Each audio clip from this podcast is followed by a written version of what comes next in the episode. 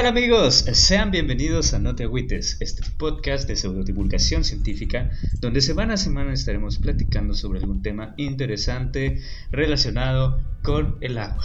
El día de hoy estamos siendo una decepción para todos los que vibran alto porque no nos sentimos tan así.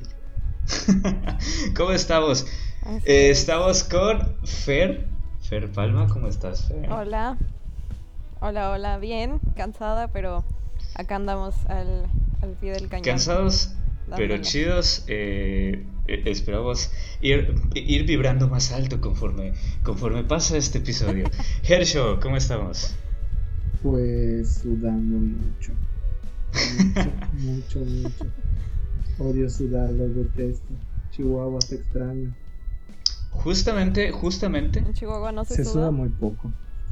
Y está, está, es diferente, como no hay tanta humedad como aquí. Aquí te derrites. En cambio en Chihuahua, yo fui en verano en Chihuahua y, y es el paraíso. Además de que hay altas probabilidades de que te maten, así que es más paraíso para mí. Ok, este, sí amigos, si quieren saber un poquito más sobre las sensaciones térmicas y estas cosas, tenemos un episodio de eso aquí en el podcast. Lo pueden escuchar, igual pueden escuchar eh, el episodio tan entretenido que tuvimos con Mario Lugo, que nos estuvo platicando de temas de Tijuana, en general del norte de México, y básicamente es eso, ¿no? La humedad. La humedad que es más seco en otras partes del país, entonces es más fácil que se evapore el sudor. Hay una cosita así, y es a lo que se refiere Herschel el día de hoy. Precisamente, precisamente vamos a hablar de algo que tiene que ver con el calor, pero más específicamente que tiene que ver con la temporada de estiaje. No sé, amigos, si ustedes sepan qué es estiaje. No, no tengo la más remota idea. Suena como, como a término de viejito, ¿sí? Que, es que, les, que les encanta utilizar. Herschel, ¿tú sabes qué es estiaje? Es eh, algo así como cuando los ríos se secaban o es cuando el nivel de, de ríos queda muy bajo por la sequía, algo así. Exactamente. Es la temporada de sequías, según yo son sinónimos, siempre lo he usado así. Eh, no sé si venga algún hidrólogo a decirme otra cosa, pero creo que no son sinónimos, creo que no son sinónimos. Ok, pero es algo más específico. Ok, pero esto que acabas de mencionar sobre los ríos que se secan viene como anillo al dedo para el episodio de hoy porque sé que no leíste el no, guion, maldito perro.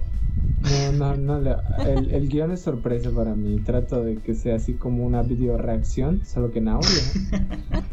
Entonces que sea sorpresa el tema.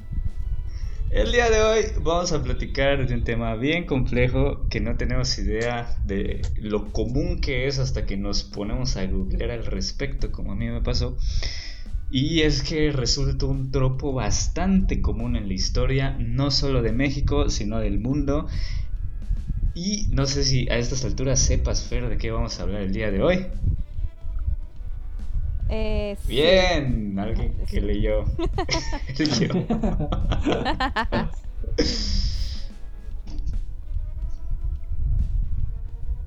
ok, el día de hoy vamos a hablar. Hubo un error de coordinación acá, pero no hay, no hay.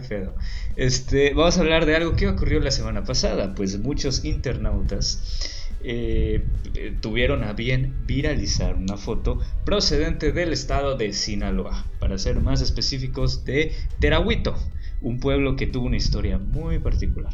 La foto muestra lo que aparenta ser un lago cercano a unas tierras bastante áridas, unos troncos sin hojas, o sea, básicamente árboles secos, eh, al fondo unas montañas y para cerrar la postal tan maravillosamente tétrica, un campo lleno de cruces de concreto que coronaban unas tumbas. Bien artística la foto, bien chida, no sé si la vieron.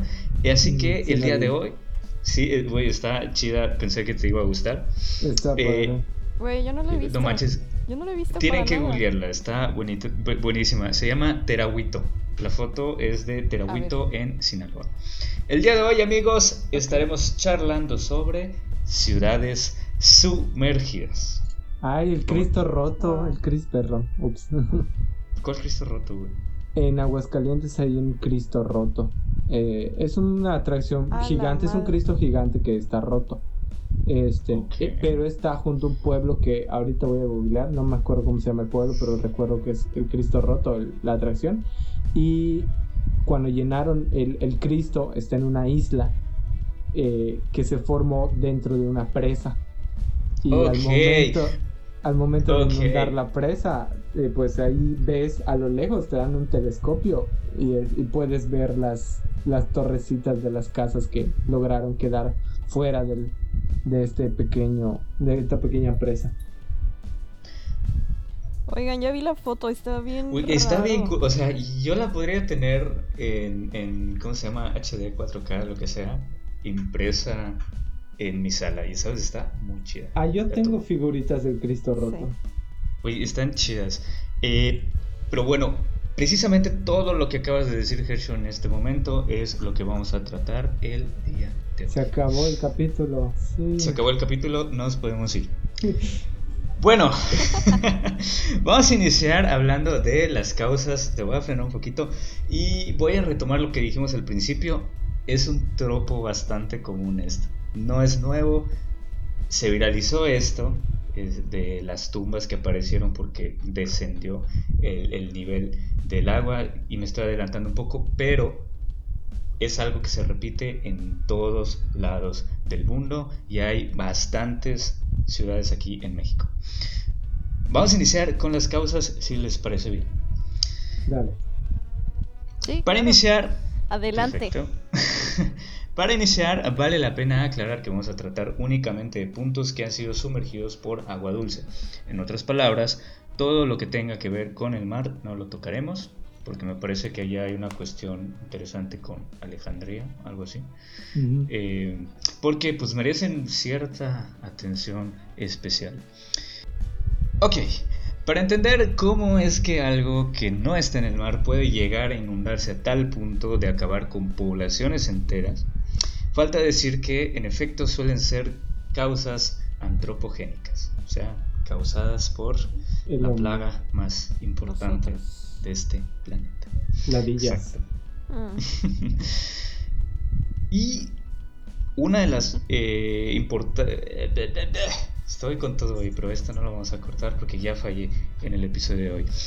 Una de las causas más importantes para las inundaciones en las ciudades es la construcción de presas y la generación de sus respectivos embalses. ¿sí? Porque resulta ser, esto es algo que yo no sabía antes de este episodio, resulta ser que presa y embalse no son lo mismo aunque parezcan. ¿Sí? Sí, eso, eso te iba a decir porque yo no había escuchado el término embalse. Presas, 100%. Embalses... Mm, mm. Ok, yo había escuchado los dos y usualmente los había tratado como si fueran lo mismo.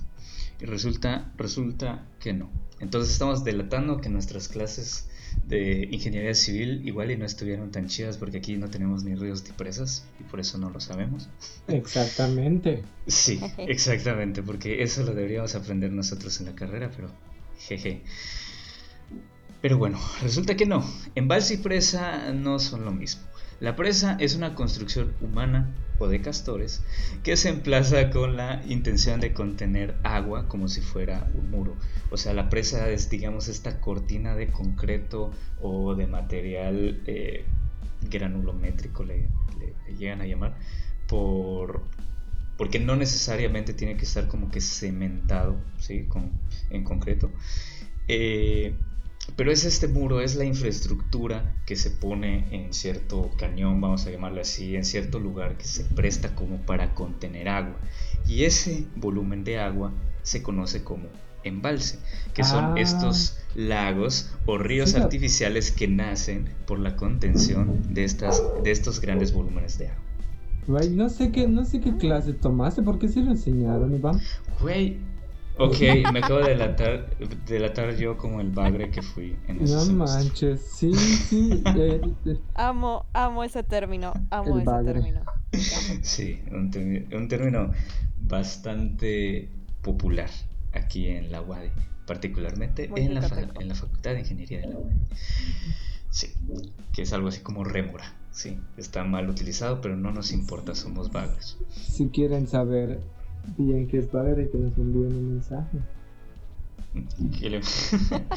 Así es. Envíenle un mensaje a Hershey o a mí para que... A Hershey sí, directo. que porque él, es muy didáctico para explicar No manches.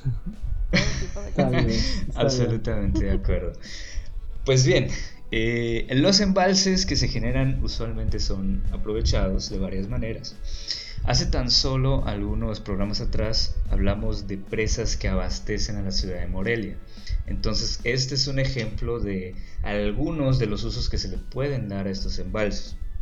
Y es que hay varias otras funciones que llegan a cumplir las estructuras o pues el agua, ¿no? Que está almacenada ahí.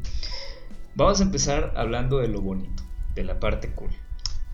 Porque los embalses pueden utilizarse como reservorio de agua, o sea, es como un gran tinaco para las ciudades, o una gran cisterna más bien para ciudades completas, para campos completos, se utilizan para abastecer núcleos urbanos durante sequía, se utilizan para abastecer los campos y regarlos. Entonces, hasta allá, Incluso, incluso se utiliza para el control de inundaciones. No sé si se acuerdan, el año pasado tuvimos lluvias por todos lados, estuvo en la chingada.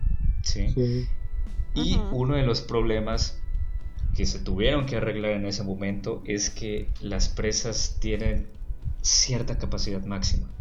Entonces, cuando uno está viendo que la presa ya se va a exceder, tiene que empezar a liberar el agua porque muy probablemente si se llenara a tope la presa, como que estructuralmente podría fallar. O sea, se podría romper la presa. Así como en Todopoderoso 2. Eh, algo así. O, o, o también eh, pues existen ciertas planificaciones como para ir desaguándola ordenadamente. Sin embargo, pues esto ocasiona bastantes problemas como las inundaciones que hubieron en Tabasco el año pasado y en ciertas partes de Chiapas porque esto sucedió. Las presas sirven para el control de inundaciones. Tabasco en particular tiene ciertas, se llaman obras de regulación, que sirven precisamente para esto, para evitar inundaciones masivas como en el estado de Tabasco y Chiapas. ¿Mm? También sirven para la generación de energía. Esto ya es un poquito más de las presas que del embalse, pero pues van de la mano. ¿no? Estos volúmenes ayudan a producir energía a través de pues, unos generadores. Eh, también sirven como actividad eh, recreativa. ¿sí? Estos embalses fomentan de cierta manera la pesca Sí, esto es a la vez un pro y un contra. Por ejemplo, Gercio, pues, creo que tú ya estuviste, ¿no? En, Hidalgo, que allá comen trucha por todos lados y usualmente son en volúmenes bastante controlados por presas. Mm, no sabía de dónde salió la trucha, pero sí dije, guay, ¿por qué comen tanta trucha? Qué asco. no, sé, no estoy muy enterado de la acuicultura de Hidalgo, pero si utilizan presas como para esto, utilizan presas igual como para navegar en kayaks, entonces tiene cierto atractivo turístico. Atractivo turístico, sí. No. Yo no sabía eso, eso no sí, eh, está cool, es la parte cool de las presas, sí. Sí, sabía. Creí que solo era como parte de infraestructura. No, no, no, sí, sí tienen cosas interesantes, pero como toda afectación masiva del hombre a su entorno, también tiene sus cosas malas. Entonces, vamos a hablar un poquito de las cosas malas de las fresas antes de que se nos tache de, ¿cómo se llama?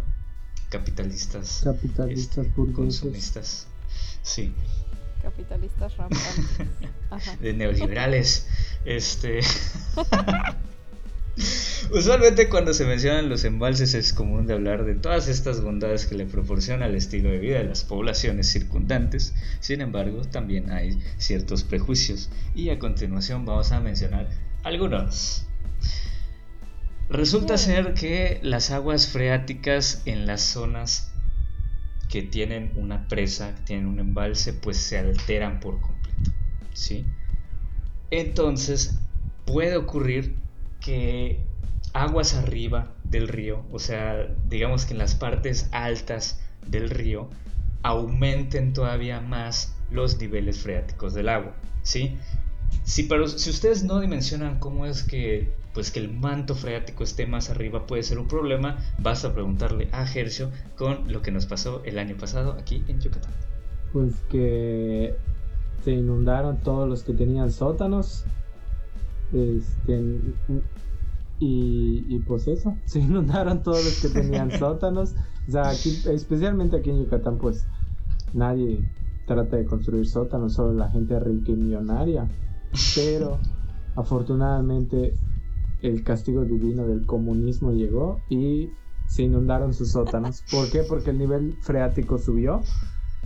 O sea, se recargó tanto el, acuífero que sobrepasó su nivel y es en que empezó a, inundarse todo. Y, y, no solo en sótanos, o sea, no solo afecta a sótanos, sino que muchos lugares de la ciudad estuvieron inundados o con charcos por mucho, mucho tiempo. Sí, eh, uno de los principales es el distribuidor vial más famoso de América, que es el Paso Deprimido. El Paso Deprimido. Sí. Qué, qué triste, en serio, desde el nombre está, feo ese pedo. También se formó, también se formó como este ah, malecón, el malecón de, pensiones, sí es cierto. Que no es otra cosa, amigos, que un banco de materiales. O sea, hasta vendedores, hasta carritos de marquesita de marquesitas había, había patos, o sea, esa, esa Soltaron un cocodrilo, llegaron a soltar un cocodrilo. Eso dicen, yo nunca supe si por sea, que sí, güey. O sea, fuentes bastante confiables pues han hecho comentarios al respecto. Hola, Yucatán, al minuto. No, no, no, no Yucatán al minuto. Unos maestros que tenemos por ahí que dicen que, que sí, que ya lo vieron. Eh, pero bueno, el chiste es que todo esto ocurrió el año pasado porque alteraron los niveles. Eh, es feo, es feo, no lo dimensionamos. Otra de las afecciones que puede haber, las cimentaciones de las estructuras se pueden ver desgastadas porque pues tienen agua donde no estaba proyectado que tuvieran agua o las pendientes del alcantarillado sanitario puede hacer que se revierta pues bastante eh, las pendientes y que empiece a tener un contraflujo todo nuestro hermoso desecho orgánico. y luego tienen que construir un túnel emisor oriente para componer la situación. Esto puede llegar a pasar también. Otra cosa es que afectan al transporte de huevos, larvas y eh, especímenes juveniles de peces migratorios. ¿sí? Ah. O sea, tienen un chingado muro donde antes no tenían muro. ¿sí? Si habían truchas antes, ahorita pues puede ser que les cueste un poquito más saltar una cortina de 50 metros de concreto. Creo que no están acostumbradas a estas condiciones. Tal vez. Entonces, algo así eh, puede afectar, entonces esto altera todo el ciclo reproductivo de las especies. También se producen degradaciones en el cauce aguas abajo en los ríos. ¿A qué se refiere esto? Básicamente, donde antes tenías un montón de agua, la empiezas a alterar, empiezas a controlarla, empiezas a restringir el paso de esa agua y vas a tener ríos más chicos, menos caudalosos eh, después de la presa. Eso es lo que causa. Entonces puedes llegar a sí almacenar agua, pero a la vez estás secando zonas donde antes estaban completamente húmedas, ¿no? Por el paso del río. También provoca lo contrario, descenso en los niveles freáticos aguas abajo. Oye, pero ¿de qué depende eso? O sea, que, haya descenso o que de que se eleven las aguas en los niveles freáticos. Ok, está... No hay como un... Básicamente lo que haces, o sea, ¿qué pasa cuando riegas una maceta? Si te pasas con el agua. Ah... Eh, desborda porque la tierra cada vez tiene más y más y más agua. Entonces tú no lo notas, puedes no notarlo, pero va a llegar un punto donde va a desbordar porque la tierra está completamente húmeda. ¿sí? Muchas veces, eh, hidrológicamente hablando, los ríos aportan agua al acuífero. ¿sí? Entonces, donde antes tenías un riachuelo eh, que está pues aportando sus aguas el subsuelo, ahorita tienes un lago enorme, ¿sí? que está aportando miles de veces más de agua al subsuelo, entonces está recargando muchísimo más. ¿sí? O sea, básicamente estamos regando una maceta inmensa donde antes solo pasaba un río, ahorita tienes un lago enorme y eso es lo que está pasando. Entonces, aunque tú no notes que la maceta se está desbordando, por debajo sí hay cierta recarga. Es muchísima más eh, el agua que ahorita está como que en intercambio. No sé si aclaré la duda. Ok, sí, sí, sí. sí. Ok, entonces el efecto contrario sucede aguas abajo porque ya tienes menos agua a partir de la masa. Entonces, algo sucede con, esta cuestión. Eh, así como los peces ya no pueden pasar, lo mismo funciona con los sedimentos, que los sedimentos son partecita de, de tierra, es polvo que se transporta a través del río y a su vez también afecta los nutrientes que tienen esos sedimentos, entonces puedes volver estéril todo lo que venga después de la presa porque dejan de llegarle humedad y deja de llegarle pues sus nutrientes, ya sabes. También puede cambiar de forma los ríos y muchísimas, muchísimas más, más cosas. Hasta aquí no sé si estamos bien o ya se volvió muy pesada esta clase de embalses. Mm, bastante pesado. No, no, no. Bueno, a mí no, ya, ya, una vez que aclaraste mi duda, creo que... Creo que ok, el chiste es que hay muchas cosas malas que pasan con los embalses, no solo es lo bueno como nos quieren hacer ver. Y por último, y lo más relevante, es que para efectos de este episodio, hay una desestructuración social generada por la migración desde zonas ribereñas hacia otras áreas. En otras palabras, se inundan los pueblos que están en la zona del lago, del embalse, de las presas. ¿Sí? Entonces este es un tropo bastante común que no solo ocurre en Aguascalientes, como dice Herschel, no solo ocurre en Sinaloa, eh, que es donde pasó todo esto. ¿sí? Entonces, ahora bien amigos, el caso documentado la semana pasada corresponde al poblado de Terahuito en el municipio de Bacurato, Sinaloa. Sí, esta población fue desplazada y reubicada al construirse la presa Gustavo Díaz Ordaz en la década de los 80. Opiniones, Fer. Ay, no, no, por favor, no me, no me vengas con, con ese tema, hijo de su putísima madre. Ah, Gustavo Díaz Ordaz. ¿Qué te puedo decir? No, no, no voy a decir nada al respecto. Desde ya, desde ya empezó. Nada más desde el nombre, nada más con el nombre. Sí, desde ya, ya como que hay cierta carga negativa en esta presa. Claro que sí. ¿Cómo se les ocurre en serio? Yo sé, o sea, tenemos ah. todavía colonias en media que llevan el nombre de este vato.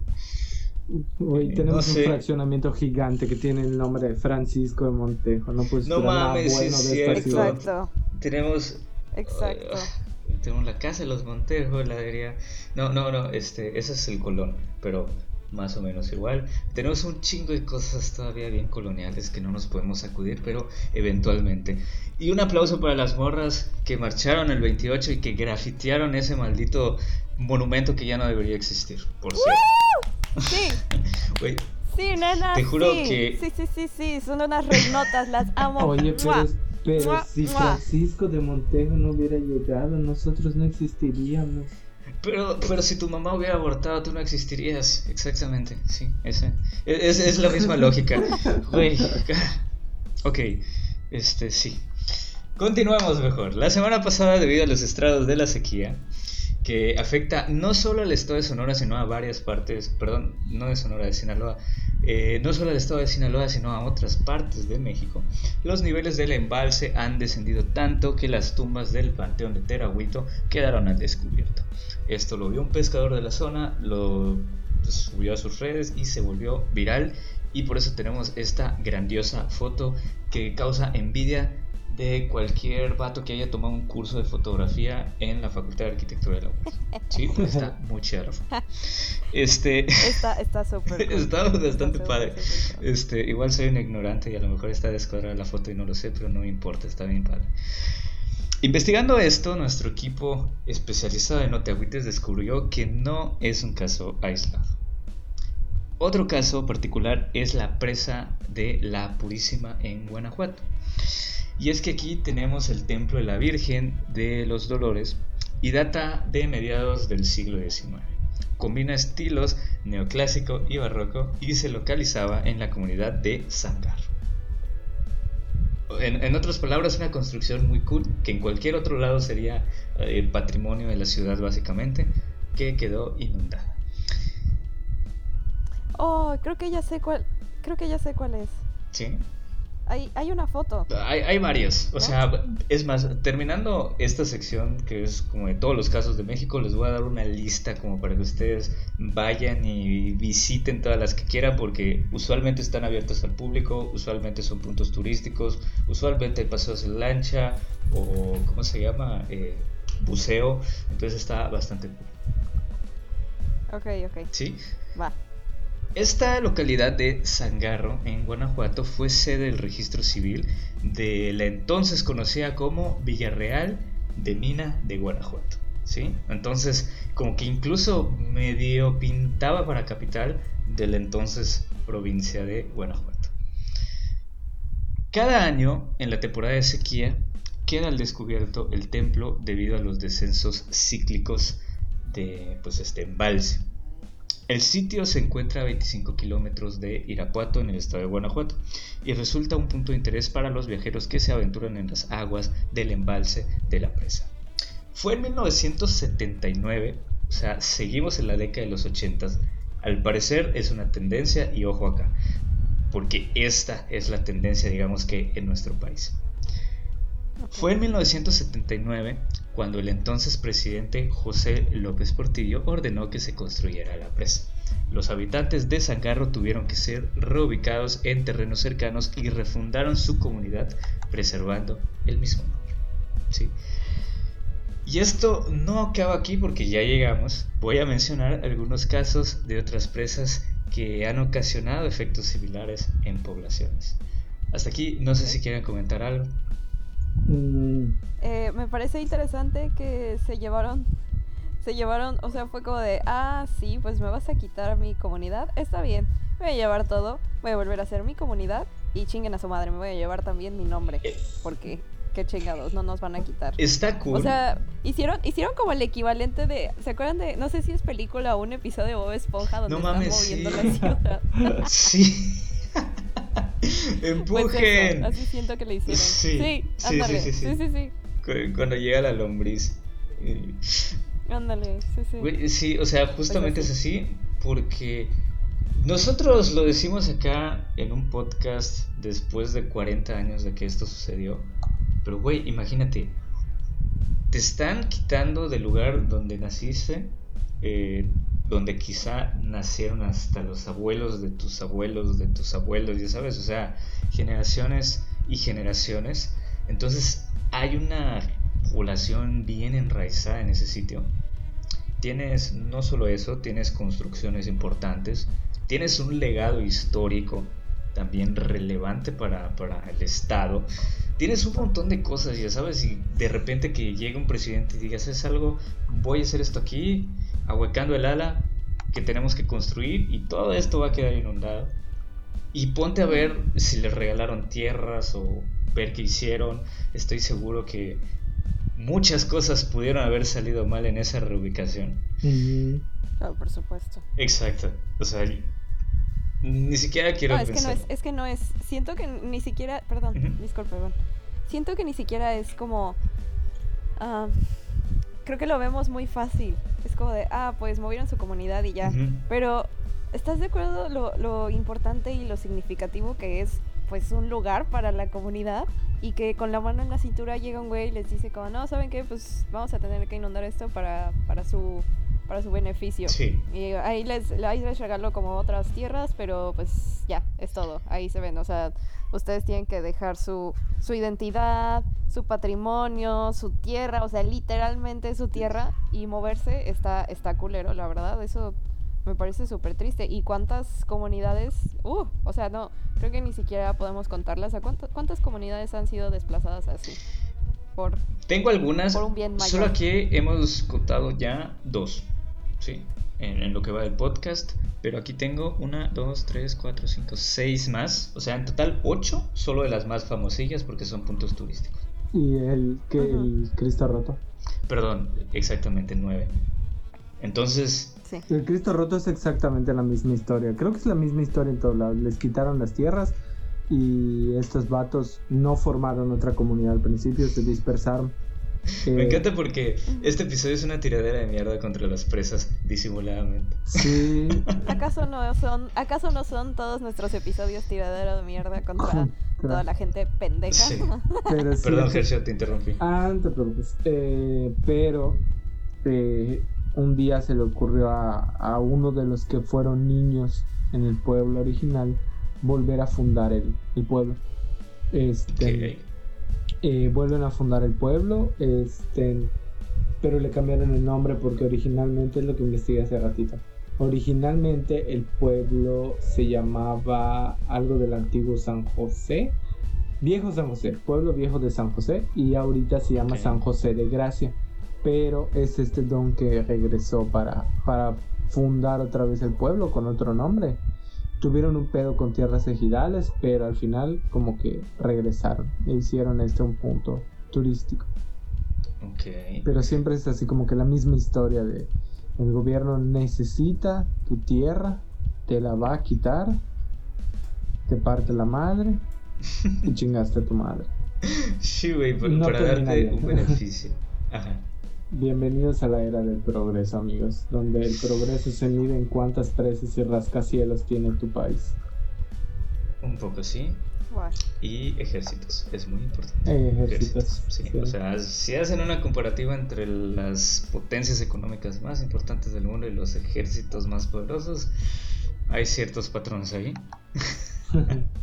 ciertos patrones importantes. Pero bueno, esto no, no solo pasa aquí, no solo pasa allí en Aguascalientes. Más adelante vamos a ver que igual sucede en otros lados, en otros países, mucho más hermanados de lo que pensaríamos. Y es que usualmente refundan estas poblaciones y las refundan en lugares muy cercanos, o sea, en las riberas del embalse donde está inundada eh, la población original. Más o menos es eso. Entonces, pues sí, este ocurre, les voy a ir diciendo unos cuantos puntos como para que ustedes visiten si tienen la curiosidad. Sorprendentemente hay en todos lados. O sea, no es una tendencia marcada hacia algún punto en particular de, de México. Está en todos lados. Ya vimos que está en el norte, en Sinaloa. Hay, vamos a nombrar uno de Sonora. En el centro también hay, o sea, en el mero Valle de México también hay. También hay un Oaxaca, aquí pues evidentemente no, pero en general hay en todos lados. Vamos a hablar, por ejemplo, de que en Chiapas se puede observar el antiguo puente de Chiapas y la iglesia de Quechula en el embalse de la presa de Malpaso, oficialmente conocida como presa Netzahualcoyotl. Está también eh, el caso de San Antonio Regla, que está en la Huasca de Ocampo, en Hidalgo, en esta zona que, comentábamos donde están las truchas, muy probablemente sea esta, igual eh, otra presa famosa por allá que no sé si hubo desplazamiento de población, probablemente sí. Eh, la presa El Cedral por Mineral del Chico. Ah, está, está hermoso Mineral del Chico. Muy está bonito. Hermoso, hermoso Mineral del Chico. Es mi lugar feliz. Está San, Luis de las Peras en el embalse de la presa Tashimay en el Estado de México. Está Santo Tomás de los Plátanos, no es albur, eh, en el embalse de la presa Santa Bárbara, igual en el Estado de México, está Jalapa del Marqués, en el embalse de la presa Benito Juárez en Oaxaca, está San Pedro de la Cueva en Sonora, dentro del embalse de la presa Plutarco Elías Calles. Y ya vamos varias presas con nombres de varios presidentes, y esta, por ejemplo, fue construida en el 62. ¿sí? Entonces, por ahí vamos. Hasta aquí, como vamos, vamos a pasar los casos que hay en el mundo. ¿Sí? Ok, ok. ¿Todo chido hasta acá? Pues no odio las presas. Sí, aprendimos a odiar las presas en esta, ¿qué? Media hora que llevamos de, de podcast, 40 minutos que llevamos de podcast. Güey, no sé cómo alguien en su sano juicio dice, quiero estudiar ingeniería civil para construir una presa. Vato, en algún momento fue, fue es que sí es interés sí es sí son interesantes jamás me ha gustado pero tienen unas tienen unas acepciones muy extrañas del progreso. Sí, exacto. Sí. Exacto. Sí. Pero bueno, vamos a pasar a los casos que hay en el país a los casos que hay en el mundo. Aquí podríamos pensar que este proceso de desplazamiento de poblaciones es hasta cierto punto algo tercermundista y particularmente vamos a hablar de casos de primer mundo porque también pasa en las mejores familias, como no, y eh, países un poquito más avanzados en materia ambiental y social ocurre de la misma manera. ¿Sí? Vamos a hablar, por ejemplo, del el caso de China. Porque hasta en China hay. Este es un punto medio famosillo. Me parece que, que. ¿Cómo se llama? Que ya había leído este nombre antes. Y a ver si, si ustedes igual. Porque China tiene el caso de la ciudad sumergida de Xicheng, mejor conocido como el lago de las mil islas. No, no me suena.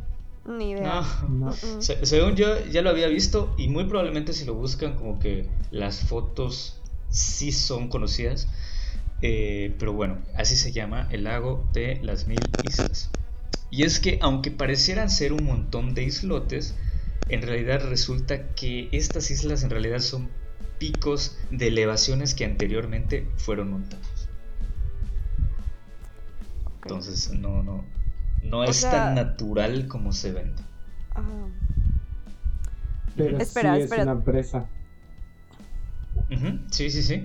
Hacia 1957 se tomó la decisión de construir una hidroeléctrica. Así que es una de las razones más comunes para hacer una presa, obtener tanto agua como energía, mm. destinada a abastecer núcleos urbanos como el de Shanghái y el de Hangzhou. ¿Sí? Actualmente el lugar dejó de producir energía y ahorita funciona como un destino turístico de relevancia. Eh, me, le puse el lado de las mil islas. Güey, me salió mil islas a ver eso. Güey, tu, botellita de, del gallito rojo. Del gallito rojo. No, este, sí, sí, vi, la verdad es que se ve bonito, ¿ah? O sea, y no parece que, que tú digas, ah, son las las como que las partes altas de, cerros. Pero, ajá, sí. Sí, o sea, una vez que ya lo ves como si fueran montañas, no, puedes dejar de notar que son montañas. Sí, no se ve tan, tan natural como que tú digas, ah, son islas. O sea, no se ve tan natural para ser una isla. Sí, y además como que el relieve en China en cierta parte funciona medio raro porque literal es así como, como que un lomerío pero exagerado. Entonces, sí en más o menos como que esta geomorfología y pues le da un efecto muy cool, la verdad es muy agradable la vista verlo. Sí, sí, estaba muy bonito. Googleando, está muy, padre. Muy relax. También ha ocurrido eh, un caso similar al de aquí al de México, en España, en el pueblo de Mediano, ¿sí? fue sumergido en su totalidad hacia el año 1969. ¿sí? Al parecer fue una tendencia este, marcada en la historia de la humanidad de estas décadas entre los 70s, 80s, donde estuvieron construyendo presas como locos. ¿sí? Lo que ocurrió aquí es que los habitantes tuvieron que salir de manera forzada cuando las puertas del embalse, según yo son con puertas, pero sí están en la fuente, eh, del embalse fueron abiertas sin previo aviso. No manches. No mames. Sí lo creo de España, la verdad. España es un lugar muy sangriento. Saludos, amigos españoles. Saludos. Sí, es un lugar muy sangriento. Eh, esto ocurrió eh, en Huesca, sí, cerca de Huesca, más o menos por ahí, a la altura del País Vasco. Wow. Oye, qué tragedia. Ahí están los mapitas. Güey, es que uno ya no sabe en serio de dónde le van a llover los vergazos. O sea, no sé, güey. Estás un día, imagínense, imagínense estar un día tranquilos en su casa, como la la la, y de repente, pum, llega así el putazo de agua. O, un día vas en el metro y de repente, ¡pum!, se cae el metro en donde vas. No sé, siento que la vida es Vato, está la vida es tan frágil. Muy de la chingada. Tan, tan, tan frágil. Muy de la chingada. eso acaba de pasar esta semana, acaba de pasar hace un par de días apenas y está muy, muy de la chingada. Eh, como provincianos no alcanzamos a dimensionar la importancia social cultural que tiene el metro en la zona metropolitana del Valle de México. Es tu camino de todos los días. Ah. Sin él te mueres, o sea, sin él. Y sin él te mueres y en él también. Está cabrón. Exactamente.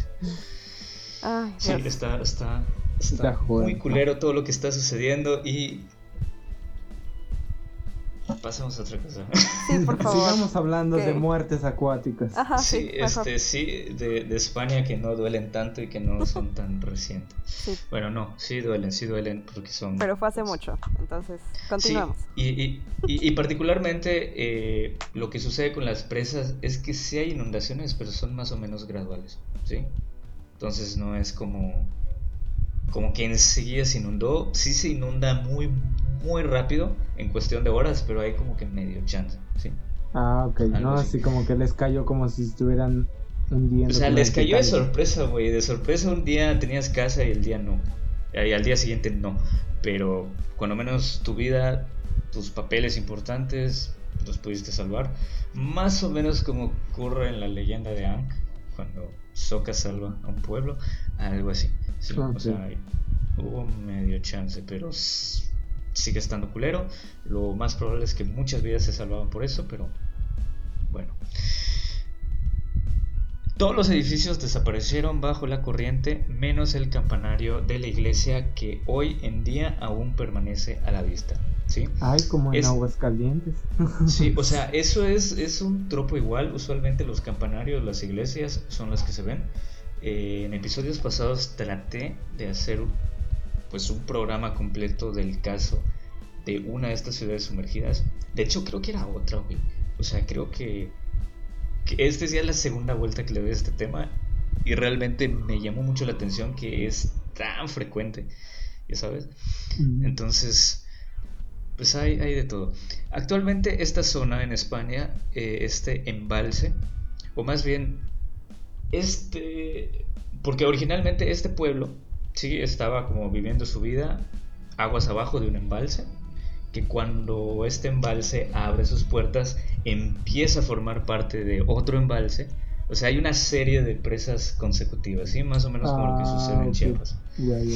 Entonces, actualmente pertenece a otro embalse que este sí está funcionando y funciona para eh, riego de tierras agrícolas y también para la producción de energía eléctrica.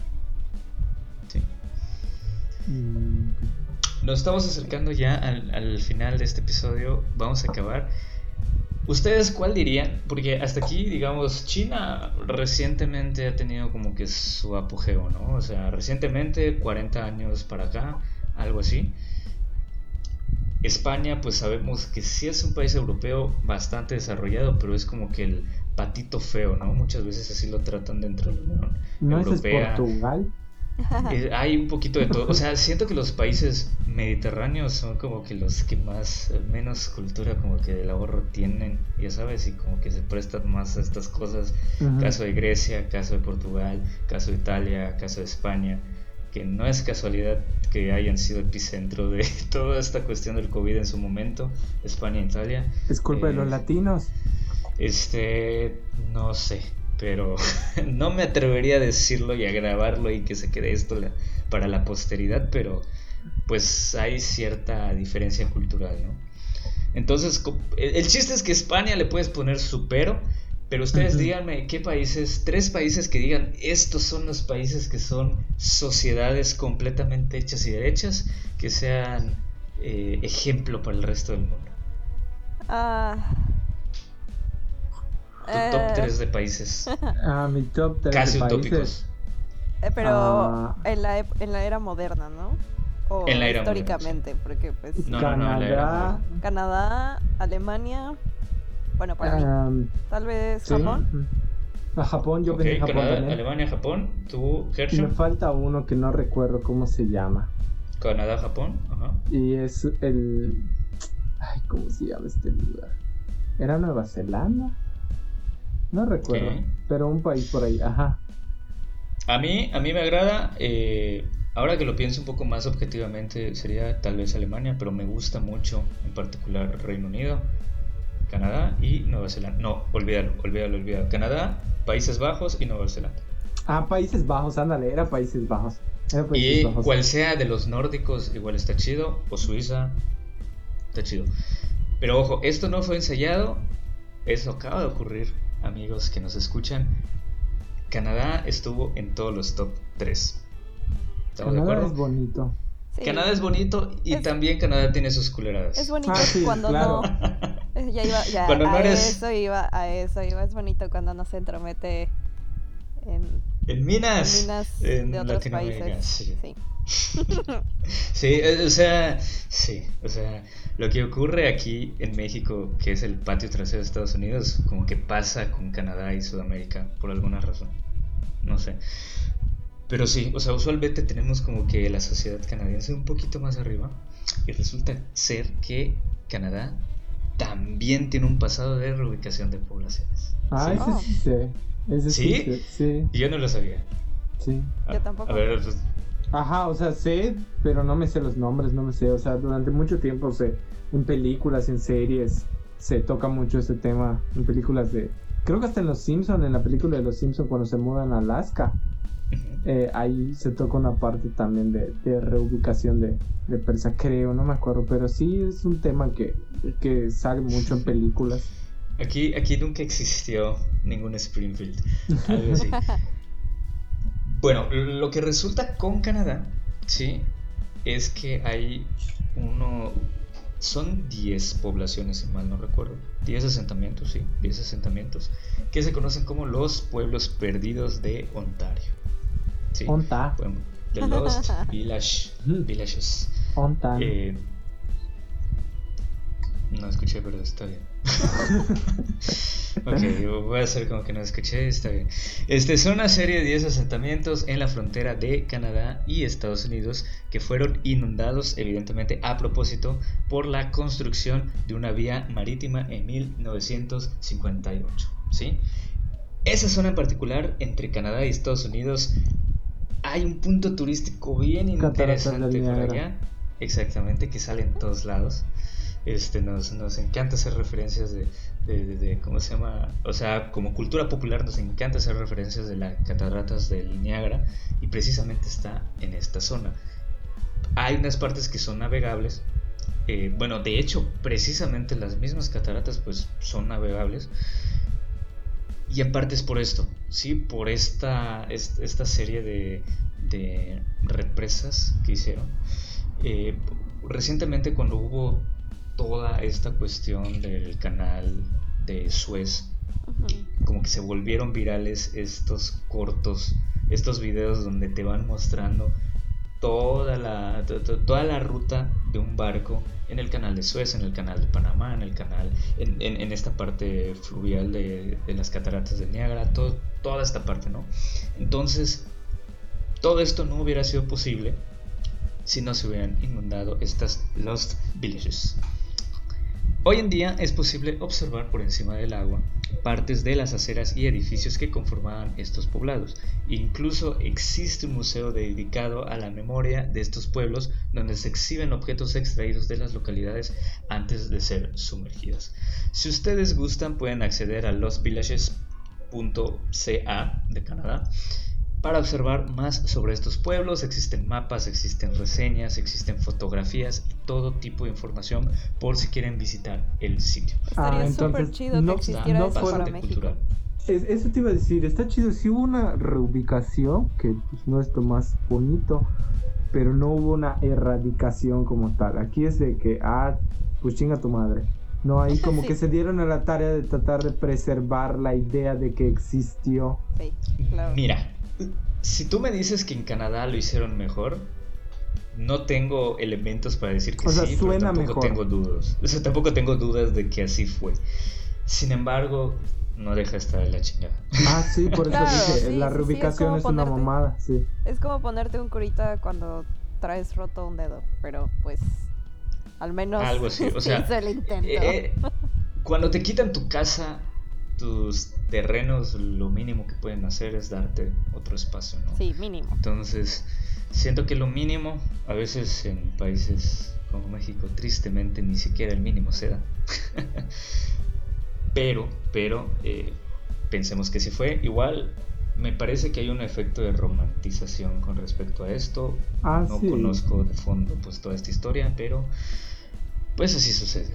Entonces, está cabrón. Una táctica turística. Está cabrón, está cabrón. Está cabrón. Esto fue el episodio de hoy, amigos. Como lo ven, demen, demen sus conclusiones. No, ¿sabes qué? ¿Sabes? Y lo saben que estos episodios siempre me hacen enojar. Entonces, pues, que chinguen a su madre las... las presas. Pinche gobierno puto. exacto, exacto. Sí, esa señora capturó, captura muy bien el espíritu en la mayoría de los episodios que hablamos de este tipo de temas. Pero sí. Y además, por favor, ya no pongamos nombres de gente. De presidentes. O sea, sí, sobre todo de, presidentes, pero en realidad, ajá, exacto, de gente de la verga en cosas tan grandes, en, obras tan relevantes. No voy a decir buenas o malas, pero sí relevantes. Por favor. a mí no me molestaría que una presa se llame La Vaca Feliz. Ajá, exacto. Hay una colonia, que se llama La Vaca Feliz. no entiendo de dónde, no entiendo de dónde, pero es, es verdad. Güey, a mí no me molestaría la presa La Vaca Feliz. Claro. Güey, hemos hablado, hemos estado hablando. O presa el charquito. Tanto. No sé. Presa el charquito. Güey, tendría, güey, el nombre de la presa el Cedral se me hace hermoso. Sí. Presa La eh, Gotita Feliz. Sí. El, chorrito. el chorrito feliz. Puede ser, puede ser. Puede ser. Es irónico porque probablemente murieron muchos federales para construir esa presa. Pero esa es otra historia. Presa la eh, yesca. presa la yesca. Güey, nos lavaron el cerebro en la Nos lavaron el cerebro en la facultad. Sí. Nos estuvieron pasando un montón de videos durante como media hora consecutivos de exactamente la misma temática para que valoremos la presa La Yesca. No la valoro. Probablemente hubieron sus peros. Eh, no sé si quieren agregar algo más. pues sí, yo no di mi conclusión. Por favor, danos tu conclusión. Pero saben mi conclusión. La neta, odio, odio.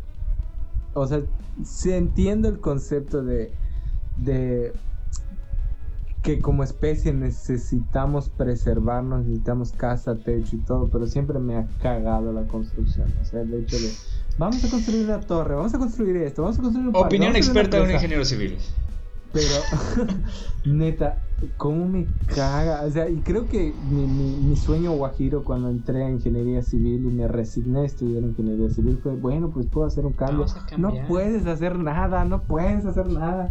Al menos yo solo no puedo. Con el poder que tengo ahora no, no puedo hacer nada. Pero siempre me han cagado ese tipo de obras. Y neta, lo mismo que dice, pero este tipo de capítulos me encabronan. Y más por el hecho de cuánto, cuánto desmadre hay solo por esta idea del progreso y porque creemos que el progreso se mide en la cantidad de presas, rascacielos, armamento. O sea, esta idea hablando un poco, por ejemplo, de Mérida, que Mérida ahorita puta se siente el primer mundo porque le van a construir un rascacielos. Vato, eso no es progreso, te están vendiendo una puta torre de cristal, no mames. Güey, estás gentrificando a la pobre banda que vivía en Temozón y en esos lados, ya sabes, que iniciaron el pueblito que tiene su capilla ya, que celebran gremios todavía. Güey, pero sí, o este sea, la gente, la gente más que vendida y enamorada con que, ay, el progreso, Mérida es una ciudad progresista. Vato, Mérida es un pueblo gigante. Le pongan los rascacielos que le ponga, va a seguir siendo un pueblo gigante. Entonces, dejen de creer que el progreso es construir y destruir. Hay muchas maneras de progresar y de ser una potencia. Pero bueno, ¿qué, ¿quién soy yo para opinar de estas cosas si no un ingeniero civil sin título?